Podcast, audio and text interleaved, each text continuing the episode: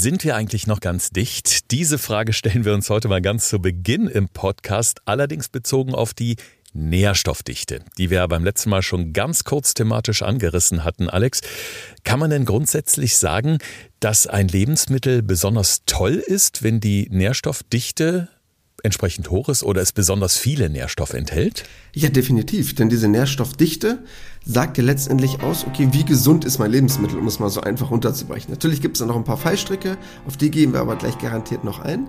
Aber grundsätzlich kannst du schon in einer gewissen Art und Weise berechnen, wie gesund ein Lebensmittel ist und ob es Sinn macht, dass das in deiner Nahrungskette ganz weit vorne steht.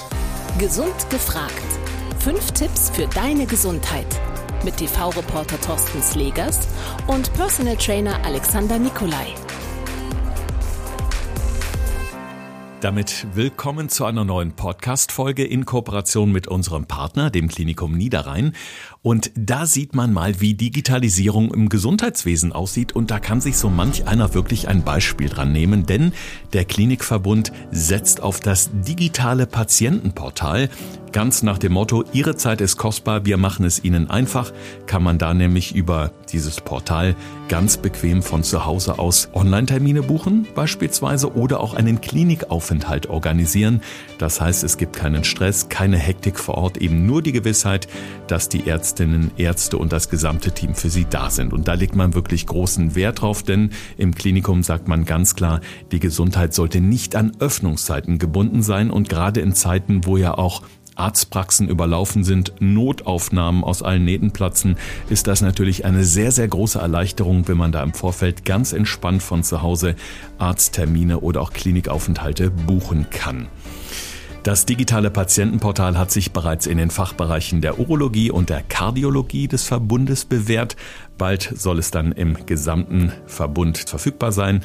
Außerdem garantiert es höchste Sicherheitsstandards. Hören, was gesund macht.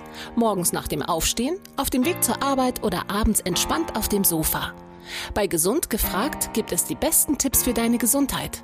Einfach und effektiv für deinen Alltag. Bei uns geht es heute um die Nährstoffe beziehungsweise um die Nährstoffdichte. Ich glaube, ich verrate jetzt kein Geheimnis, wenn ich sage, dass die Nährstoffe essentiell, also lebensnotwendig sind für unseren Körper.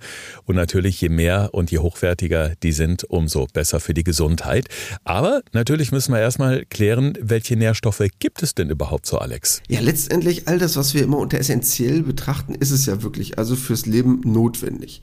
Und du hast wirklich ja sehr viele essentielle Nährstoffe. Das heißt, ob das nun Aminosäuren sind, es gibt ja extra die essentiellen Aminosäuren, die man unbedingt im Körper zuführen muss, ob das essentielle Fettsäuren sind, also zum Beispiel Omega-3 ist ja auch essentiell, in einer unserer letzten Folgen haben wir darüber gesprochen, aber dann natürlich auch Vitamine, Mineralstoffe, also all diese Dinge, die dementsprechend so wichtig sind, weil der Körper sie halt nicht selber herstellen kann. Und das ist letztendlich die Definition von essentiell. Bei den Kohlenhydraten, beim Eiweiß und beim Fett gibt es ja klare Richtlinien oder auch Empfehlungen von der Deutschen Gesellschaft für Ernährung beispielsweise, wie viel Gramm man pro Tag davon aufnehmen sollte. Äh, gibt es denn da für die anderen auch so Richtlinien?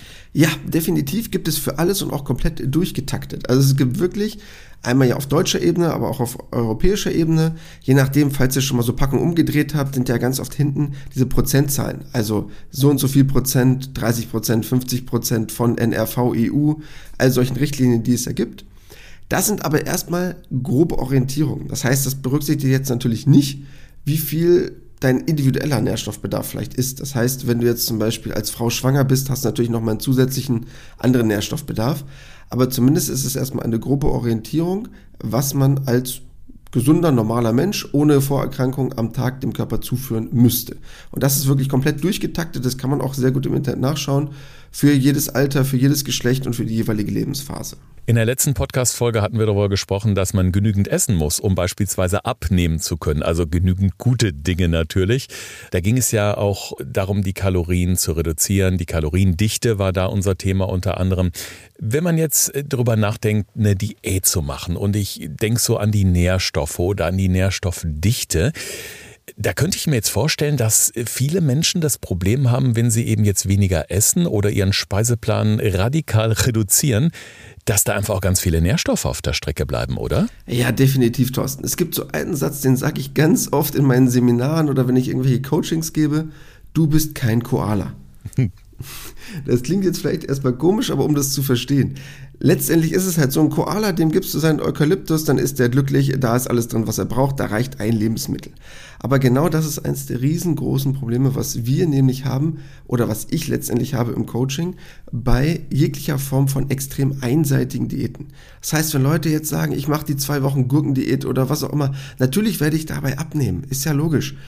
Aber wenn ich halt nur auf ein Lebensmittel zurückgreife oder nur auf eine ganz spezielle Lebensmittelgruppe, ja, dann brauche ich mich halt nicht wundern, wenn ich einen riesigen ja, Gap habe, also eine richtige große Lücke in meinem Nährstoffbedarf habe und ich dann da wirklich sage, okay, ich habe dann vielleicht auch mehrere Mangelerscheinungen und dann stehe ich da und tue mich wirklich schwer damit, irgend so eine komische, komplizierte Apfelwasser, Gurken, irgendwas Diät durchzuziehen. Mhm. Kann man denn sagen, welche Mangelerscheinungen am häufigsten auftreten in Deutschland? Ja, man weiß, so dass bei unserer westlichen Ernährung gewisse Sachen einfach überdurchschnittlich oft vorkommen. Bedeutet, gerade beim Vitamin D, hatten wir ja auch schon in einer unserer letzten Folgen besprochen, packen wir auch nochmal in die Shownotes mit rein, also welche Folgen es dann genau sind, dass ihr da auch nochmal informiert seid, wenn ihr euch dazu zusätzliche Infos holen wollt. Dann Eisen auch ein riesengroßes Problem, gerade bei Frauen nochmal ein bisschen spezieller.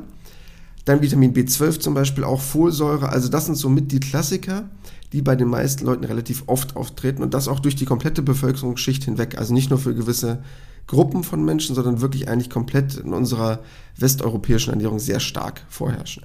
Ich habe jetzt so in verschiedenen Online-Artikeln mal nachgeschaut, äh, wo es eben auch gerade um Nährstoffmangelerscheinungen geht und immer wieder kam es vor, dass Menschen eben von Müdigkeit berichtet haben. Also ich glaube, das ist so eines der Symptome, was ganz klassisch ist, oder wenn man nicht genügend gute Nährstoffe bekommt. Ja, definitiv, weil es ganz oft ein Symptom ist von ganz vielen Mangelerscheinungen.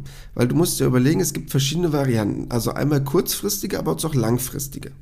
Und die langfristigen sind eigentlich die, die auch wirklich gefährlich sind, weil ich die nicht vielleicht unbedingt merke. Also um auf die Dinge einzugehen, die ich gerade eben erwähnt hatte. Beispiel Vitamin D. Vitamin D ist zum Beispiel extrem wichtig für die Aufnahme von Kalzium, was ein entscheidendes Ding ist für das Risiko von Osteoporose. Deshalb grundsätzlich wichtig, aber merke ich halt nicht sofort. Aber wenn ich erstmal irgendwann Osteoporose habe, weil sich das über 10, 20 Jahre im Laufe meines Lebens entwickelt hat, habe ich halt ein Problem. Ich merke nicht unmittelbar sofort den Vitamin D-Mangel. Das heißt, das ist das Problem bei einem langfristigen Nährstoffmangel. Wenn ich einen kurzfristigen Nährstoffmangel habe, also beispielhaft beim Thema Eisen ist das der Fall, beim Vitamin B12 ist das der Fall. Dann kommen halt ganz schnell Symptome wie Müdigkeit, Schwäche, so ein Kribbeln in den Händen, also generell ein Gefühl von, ja, nennen wir es mal Lustlosigkeit, allgemeine Müdigkeit, Abgeschlagenheit. Und das sind eigentlich deshalb das Symptom, was du gerade eben schon mal erwähnt hast, kommt halt ganz oft vor. Aber das sind halt oft diese kurzfristigen Dinge und andere merke ich halt so mittelfristig. Also bestes Beispiel so Biotin als Idee. Also das dünner werdende Haar, die schlechten Nägel. Also Sachen, wo man vielleicht sagt, okay, das merke ich nicht von einem Tag auf den anderen, aber im Laufe der Zeit von Monaten, Wochen oder Jahren, die sich dann im Körper dann auch wirklich breit machen können. Jetzt ist die Ernährung ja einerseits wichtig, um uns mit Energie zu versorgen, den Körper mit Energie zu versorgen, damit eben auch alle Organe optimal funktionieren. Und wie wir gerade besprochen haben, sind die Nährstoffe eben extrem wichtig für unsere Gesundheit. Und da gibt es eben diese zwei Oberbegriffe, sage ich mal. Das ist einmal die Energiedichte und einmal die Nährstoffdichte. Da müssen wir, glaube ich, noch mal so ein bisschen genauer hinschauen, wie sich die jetzt so ganz exakt unterscheiden. Für alle Hörerinnen und Hörer, die sich vielleicht jetzt in der Folge zum ersten Mal so auch wirklich Gedanken über diese beiden Dinge machen. Ja, super wichtig, weil das ist nämlich wirklich eine reine Definitionsfrage. Und das muss man, glaube ich, auch erstmal erklären. Denn Energiedichte ist letztendlich eine Form von Kaloriendichte. Das heißt einfach nur, wie viele Kilokalorien hat dieses Lebensmittel bezogen auf 100 Gramm. Und da haben wir das letzte Mal ja drüber gesprochen, was dort gute Werte sind, was dort schlechte Werte sind. Deshalb gerne nochmal in die letzte Folge reinhören. Letztendlich geht es halt da einfach darum, also als Beispiel, wenn ich jetzt 100 Kalorien hätte auf 100 Gramm, ist das natürlich ein Lebensmittel, was relativ wenig Kalorien besitzt, auf 100 Gramm gerechnet und dadurch natürlich eine sehr, sehr gute oder positive Energiedichte hat. Und bei dem Thema Nährstoffdichte ist jetzt etwas anderes. Das heißt, dabei geht es um die Menge an Nährstoffen, die ich pro Kalorie wiederum habe. Das heißt, ich nehme jetzt ein Lebensmittel, beispielsweise auch 100 Gramm von dem Alaska-Seelachs als Beispiel. Und dann würde ich sagen, okay, der hat jetzt so und so viele Kalorien. Und wie viele Nährstoffe habe ich jetzt bezogen auf diese Kalorien auf 100 Gramm? Und das ist letztendlich die Nährstoffdichte. Also Nährstoffdichte zusammengefasst, wie viele Nährstoffe habe ich pro Kalorie? Und Energiedichte, wie viele Kalorien habe ich pro XY Gramm von einem Lebensmittel. Und weil man in unserem Podcast natürlich möglichst viel lernen soll, interessiert mich jetzt mal, Alex, äh, wie kann man denn die Nährstoffdichte berechnen? Oder ist das super kompliziert? Denn ich wüsste jetzt natürlich sehr gerne, mit äh, welchem Wert man äh, wirklich optimal versorgt ist. Ja, das ist in gewissen Dingen schwierig, weil natürlich ist ja auch Fett in dem Moment ein Nährstoff. Ne? Also das heißt, man könnte jetzt auch Fette oder Proteine ja für so eine Berechnung ranziehen. Deshalb hat es dann halt natürlich auch dafür eine gewisse Aussagekraft. Aber nehmen wir jetzt mal an, wir würden eine Avocado nehmen, um mal irgendein Beispiel zu nehmen. Dann könnte ich jetzt die Nährstoffdichte von Vitamin E bestimmen. Also ich würde mir jetzt einen bestimmten Nährstoff raussuchen, zum Beispiel Vitamin E nehmen und könnte dann sagen, okay, da sind jetzt 1, 2, 3 Milligramm drin auf Summe XY an Kalorien. Also ich würde jetzt die Avocado nehmen, ich hätte jetzt auf 100 Gramm, beispielsweise 130 Kalorien, hätte dann 2 Milligramm Vitamin E da drin. Das heißt, ich hätte 0,02 Milligramm pro Kalorie. Und so rechnet man das halt einfach aus. Und so könnte ich das mit jedem Lebensmittel machen. Also ich nehme den Nährstoff von einem gewissen Vitamin oder jetzt zum Beispiel bei dem Fisch von dem Protein auf eine gewisse Menge an Kalorien berechnet und kann so genau sagen, okay, wie viel habe ich in diesem jeweiligen Lebensmittel. Und das kann man wirklich relativ genau ausrechnen. Und dann könnte ich das zum Beispiel vergleichen. Das heißt, ich könnte jetzt zum Beispiel sagen, okay, ich habe jetzt mein Stück Hähnchenfleisch oder Putenfleisch und berechne dafür mein Proteingehalt pro 100 Kalorien. Und damit könnte ich dann sagen, okay, was habe ich? Und dann könnte ich dasselbe für Rindfleisch machen oder für Schweinefleisch oder für was auch immer. Und dann wüsste ich, okay, wie viel, was ist die beste Proteinquelle als Beispiel? Und dann könnte ich das mit anderen Nährstoffen vergleichen. Das heißt, so könnte ich sagen, okay, wie viel Fett hat das, wie viel Energiedichte hat das? Und so komme ich letztendlich dazu zu sagen, ist das wirklich ein gesundes Lebensmittel? Jetzt müssen wir uns natürlich auch mal anschauen oder uns die Frage stellen, Alex, gibt es da eigentlich auch Unterschiede bei Männern und Frauen, beziehungsweise zwischen Männern und Frauen, was so den äh, Bedarf an Nährstoffen angeht oder empfohlene Mengen? Ja, da gibt es wirklich Unterschiede. Und da muss man jetzt echt sagen, unabhängig jetzt erstmal von den reinen Kalorien, Fetten, Kohlenhydraten, Eiweißen, ne? also alles, was wir damit mit diesen Makronährstoffen erstmal verbinden. Was jetzt diese kleinteiligen Aspekte angeht, wie Vitamine, Mineralstoffe, gibt es wirklich Unterschiede zwischen Männern und Frauen.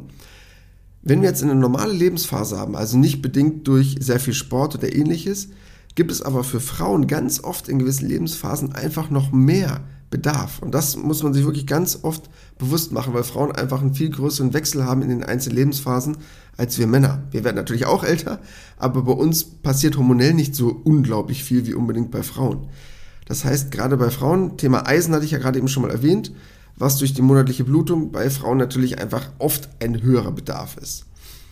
Dann ist auch nochmal oft ein Unterschied beim Thema Kalzium, weil Osteoporose-Risiko bei Frauen einfach nochmal ein bisschen größer ist, gerade in diesen Wechseljahren. Oder halt zum Beispiel bei Frauen in der Schwangerschaft das Thema Folsäure. Also es gibt einfach bei Frauen, muss man wirklich sagen, die müssen ein bisschen genauer auf ihre Nährstoffdichte achten. Gerade in der einzelnen Lebensphase sind wir Männer ein bisschen simpler gestrickt, um es mal einfach zu sagen. Also kommt es auf jeden Fall auf Lebensmittel an mit hoher Nährstoffdichte, im besten Fall weniger Kalorien, dann sind wir optimal unterwegs. Aktuell ist ja so das Wintergemüse sehr angesagt, nicht nur hoffentlich zu Hause in der Küche, sondern äh, auch in den Restaurants. Also Grünkohl wird momentan wieder überall angeboten, der sehr vitaminreich auch ist. Was wären denn noch so Beispiele für Lebensmittel, wo du jetzt sagst, auch als Ernährungsexperte, die haben wirklich eine optimale Nährstoffdichte, die sind super gesund? Also generell Lebensmittel mit einer hohen Nährstoffdichte bedeutet ja letztendlich zwei Sachen auf einmal. Das heißt, wir wollen ja ein Lebensmittel haben, was einen niedrigen Energiegehalt hat oder einen relativ niedrigen. Außer natürlich, ich habe da einen extrem hohen Energiebedarf. Ne? Das will ich jetzt jedem außen vor halten. Der Sportler, der Heranwachsende, aber der Otto Normalo probiert ja meistens ein paar Kalorien einzusparen, um es mal einfach auszudrücken. Und das hast du natürlich klassisch bei ganz vielen Gemüse, logischerweise immer, weil Gemüse oft noch weniger Kalorien hat als jegliche Form von Obst.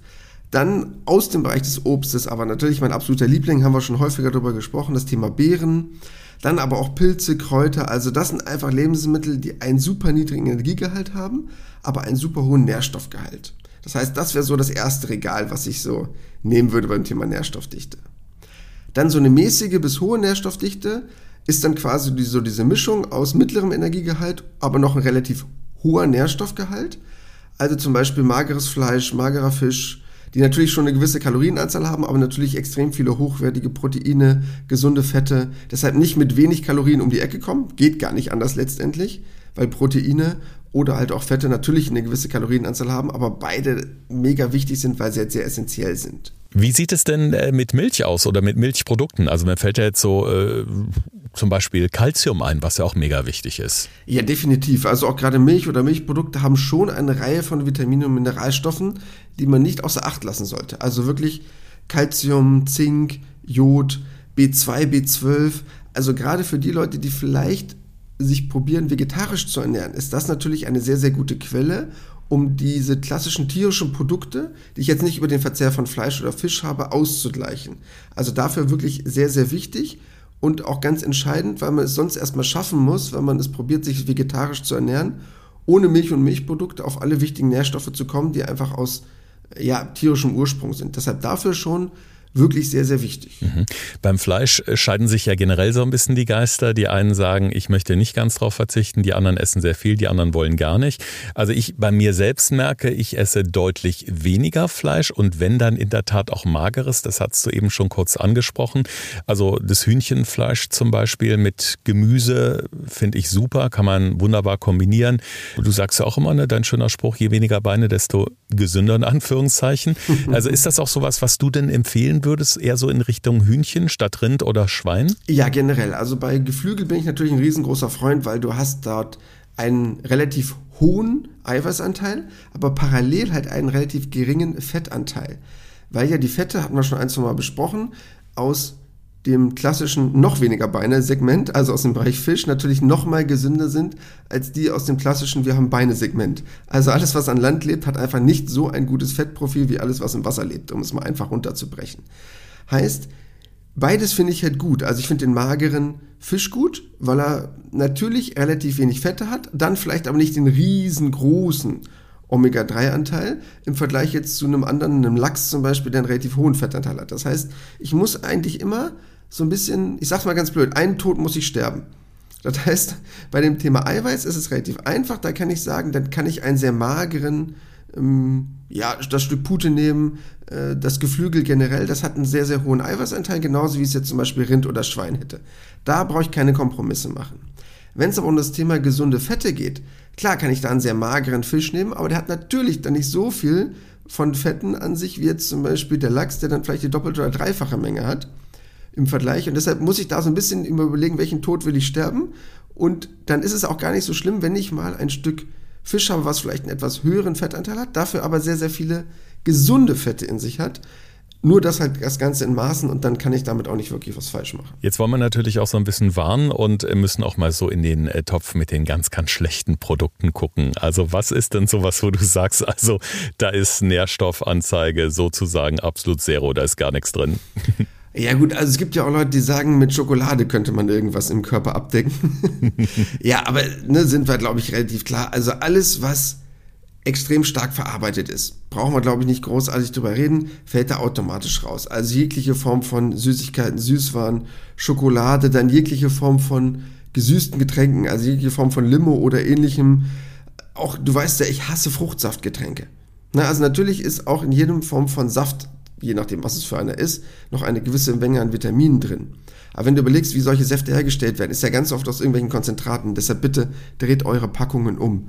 Und wenn das ein rückverdünntes Konzentrat ist, was wirklich nur ein Pulver war, damit es besser transportiert werden konnte, wurde später mit Wasser wieder irgendwie äh, ja verdünnt oder ähnliches. Ja, ganz ehrlich, ich glaube, da braucht man kein Prophet für sein oder irgendwie Ernährung studiert haben, dass dann da nicht mehr wirklich viel drin ist, aber es einfach super viele Kalorien hat.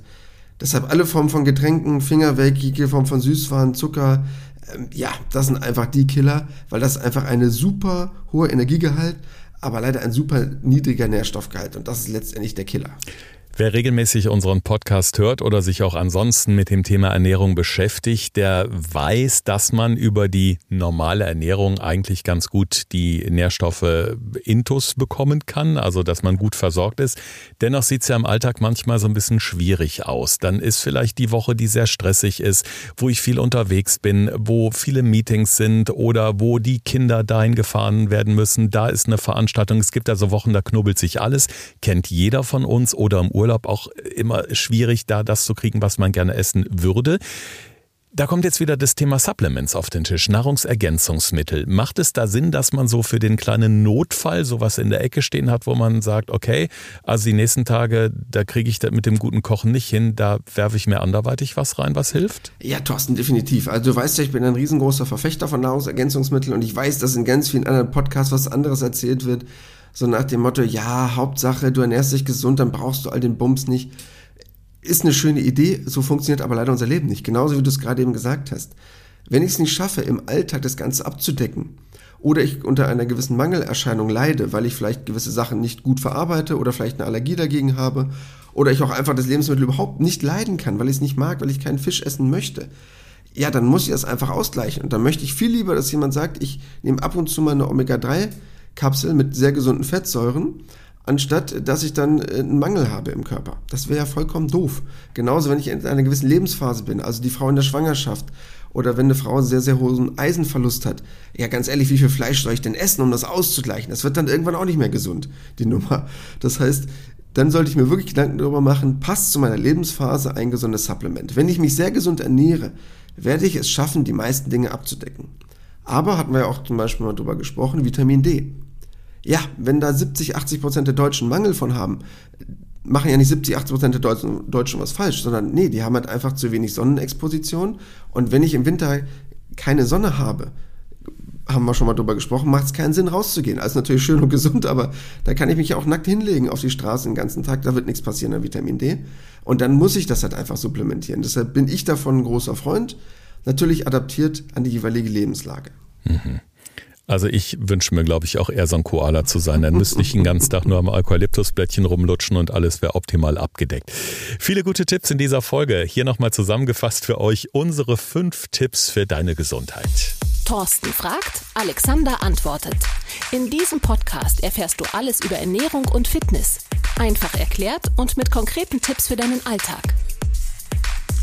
Ja, Tipp Nummer eins und Thorsten hat das gerade eben schon mal kurz erwähnt, du bist kein Koala. Deshalb Hände weg von irgendwelchen einseitigen Ernährungsformen. Ich habe gar kein Problem damit, wenn man sagt, ich mag gewisse Lebensmittel nicht und dann probiere ich das durch andere auszugleichen. Aber bitte nicht die Gurkendiät oder die Apfeldiät oder irgendeinen anderen Quatsch machen. Wenn ihr anfangt, euch extrem einseitig zu ernähren, wird euer Körper immer in einen Nährstoffmangel kommen und das werdet ihr an anderer Stelle einbüßen. Vielleicht durch kleine Symptome, vielleicht aber auch durch größere und das möchte ich euch gerne ersparen. Punkt Nummer zwei, und der soll ich jetzt nicht unbedingt Angst machen, ich möchte ihn aber trotzdem sehr gerne erwähnen. Es gibt gewisse Mangelsymptome, die ich haben kann, die sehr kurzfristig sind. Der B12-Mangel, der Folsäuremangel oder ähnliches, was sich unmittelbar niederschlägt in einer gewissen Müdigkeit. Es gibt aber auch einen langfristigen Mangel und den habe ich vielleicht nicht unbedingt auf dem Schirm, wie das Vitamin D oder das Kalzium, was sich vielleicht später in Osteoporose oder ähnlichem niederschlägt. Deshalb regelmäßig checken, bin ich mit allem gut versorgt, um nicht in Jahren oder Jahrzehnten einen Mangel aufzubauen, den ich vielleicht irgendwann nicht mehr gut ausgleichen kann. Tipp Nummer 3. Eure Lebensphasen sind entscheidend. Und da spreche ich gerade jetzt explizit unsere Frauen an, die unseren Podcast hoffentlich in großer Zahl lauschen. Denn gerade in euren unterschiedlichen Lebensphasen, ob das nun durch die Menstruation ist, weil das Eisen fehlt, ob das nun die Folsäure ist in der Schwangerschaft oder dann später bei der Osteoporose, wo man darauf achten sollte, was Vitamin D, Kalzium oder ähnliches angeht. Gerade bei euch ganz wichtig, in den einzelnen Lebensphasen kann es sein, dass man einen Mehrbedarf hat, dessen man sich vielleicht nicht unbedingt bewusst ist. Deshalb damit bitte, bitte auseinandersetzen. Punkt Nummer 4, Supplements, finde ich persönlich einen super wichtigen Aspekt. Für den Fall, dass ihr sie benötigt. Ich bin kein Freund davon, jedes Supplement auf den Markt zu kaufen und am Tag 400 Pillen einzuwerfen. Aber wenn ich weiß, ich habe einen erhöhten Nährstoffbedarf, aufgrund welcher Variante auch immer in eurem Leben gerade vorherrscht, weil ihr viel Stress habt, weil ihr längere Zeit krank wart, weil ihr immer im Winter merkt, oh Gott, ich bin immer wieder angeschlagen, habe ich gar kein Problem damit, wenn man seinen Nährstoffbedarf mal genau ermittelt und sagt, okay, was könnte mir helfen, um eine Unterstützung zu haben, wenn ich es halt nicht durch normale Ernährung abdecken darf oder weil ich einen erhöhten Bedarf habe. Und letzter Punkt, auch nochmal ein ganz wichtiger Aspekt, weil es gerade um gewisse Lebensmittel geht. Wenn ihr es schafft, wenn ihr einkaufen geht, bitte, bitte, bitte achtet auf möglichst frische Lebensmittel und die zeitnah zuzubereiten. Ich hatte schon mal in ein, zwei Podcast-Folgen erwähnt, das Schlimmste ist, wenn ich Lebensmittel längere Zeit Sonnenlicht aussetze und irgendwo hinlege. Also, wenn ich morgens den Brokkoli da hinlege, weil ich sage, heute Abend bereite ich mir den zu und der liegt den ganzen Tag auf dem Küchenbrett in der Küche Ich weiß, ihr macht sowas nicht, aber dann hat er am Ende des Tages schon 60, 70 Prozent seiner Nährstoffe komplett verloren. Und das wäre natürlich super schade. Deshalb achtet darauf, wenn ihr einkauft, die jeweiligen Lebensmittel zeitnah zu verzehren. Und wenn das mal nicht der Fall ist, habe ich gar kein Problem gegen TK, also Tiefkühl oder ähnliches. Hauptsache, ich schaffe es, möglichst viele Nährstoffe meinem Körper zuzuführen. Wunderbar. Und wo wir gerade bei den Tipps sind, die Folge 162 legen wir euch auch nochmal ans Herz. Das ist nämlich besagte Folge über das Vitamin D, was ja auch extremst wichtig ist in Zusammenhang mit den Nährstoffen. Also Folge 162, hört da gerne nochmal rein. Da erfahrt ihr dann noch einiges dazu, wie ihr selbst herausfinden könnt, ob ihr eventuell da unterversorgt seid und was ihr machen könnt, damit ihr euch in puncto Vitamin D wieder in einem gesunden Level bewegt. Also ich beispielsweise war komplett unterversorgt versorgt und helfe mit Supplements nach und demnach ist es immer stetig gestiegen und die positive Wirkung, die merkt man eigentlich schon relativ zügig, also nach ein, zwei Monaten. Also unser Hörtipp für euch, den packen wir übrigens immer in den Shownotes äh, zu unseren einzelnen Folgen. Also wenn ihr mal runterscrollt, da seht ihr dann immer noch mal den Verweis auf einzelne Folgen. Ansonsten freuen wir uns natürlich sehr, wenn ihr auch mal bei Instagram vorbeischaut. Podcast Gesund gefragt heißen wir da. Und wenn ihr oben in unserer Instagram-Biografie schaut, da gibt es ja auch diesen Link Einfach mal draufklicken und da gibt es eine Rubrik, die heißt da Fragen, Tipps oder Anregungen. Da könnt ihr direkt Kontakt zu Alex und mir aufnehmen. Vielleicht die eine oder andere Frage auch nochmal direkt an unseren Experten Alex stellen. In diesem Sinne wünschen wir euch jetzt erstmal eine schöne Zeit. Denkt an die Nährstoffe und bis zum nächsten Mal. Bleibt schon gesund. Das war Gesund gefragt. Der Expertentalk mit Thorsten Slegers und Alexander Nikolai. Wenn es dir gefallen hat, abonniere gerne unseren Podcast und verpasse keine neue Folge mehr.